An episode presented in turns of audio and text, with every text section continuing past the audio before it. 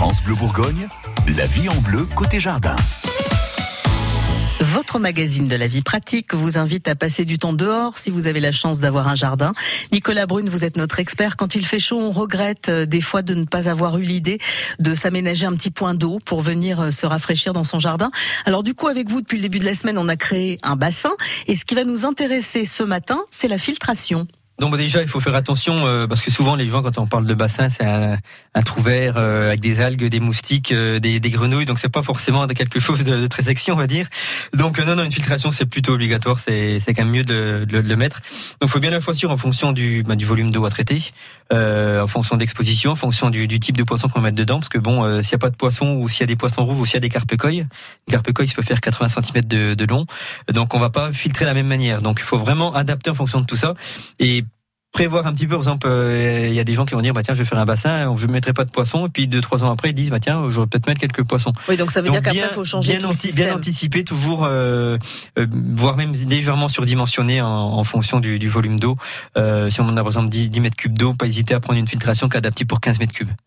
Comme ça, on sera tranquille, on va nettoyer un peu moins souvent et on pourra légèrement surdimensionner en, en poisson. Donc ça, faut bien penser à tout ça. Donc le filtre, donc euh, c'est plutôt important. Donc le filtre va donc être alimenté par une pompe. Donc la pompe, pareil, bien bien dimensionnée en fonction du, du volume d'eau du, du, bassin. Donc en principe, on dit qu'il faut que le volume d'eau total du bassin soit euh, ait bougé en deux heures de temps. Donc si vous avez un bassin de, de 10 mètres cubes, par exemple, faudrait une pompe de 5 mètres cubes que la, totalité soit brassée en, deux heures de temps. Donc ensuite, ce qui est très bien également, c'est de prévoir des systèmes ultraviolets. Donc des systèmes ultraviolets, c'est donc ce qu'on va mettre avant la filtration, entre la filtration et la pompe. Donc c'est donc des, ampoules ultraviolettes qui, qui, éclairent assez fort. Et donc il va donc stériliser l'eau et donc garder une eau relativement propre. Donc quand on voit souvent de l'eau verte et des algues en suspension, euh, des milliards d'algues en suspension qui vont donc passer dans ce système euh, stérilisateur, ils vont donc être stériles. Donc les stériles ne pourront plus se reproduire. Donc on aura une eau qui sera relativement propre. Donc ça c'est vraiment très très important de mettre des systèmes vraiment un système comme ça complet.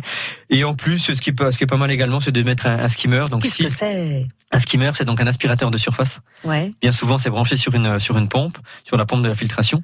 Et donc, bah, toutes les, les feuilles qui vont donc se retrouver en, en, surface, ou par exemple, vous allez donner à manger à vos poissons, bah, l'excédent de nourriture va passer dans ce skimmer. Et donc, ça va donc éviter que toutes les impuretés allent dans le fond du bassin. Donc, et le poisson, il peut pas se retrouver euh, non, non, non, le, le skimmer est légèrement aspiré, donc il est 2-3 mm sous le niveau de l'eau. Et donc, du coup, c'est un petit panier qu'on va qu'on va vider euh, une ou deux fois par jour ou une fois par semaine, suivant la, la période.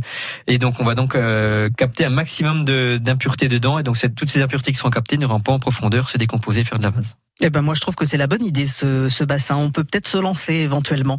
Merci Nicolas Brune dont on retrouve tous les conseils sur francebleu.fr. Dans une heure, Gilles Sonnet viendra mettre un petit peu de soleil dans nos assiettes en nous encourageant à planter du thym. France Bleu Bourgogne.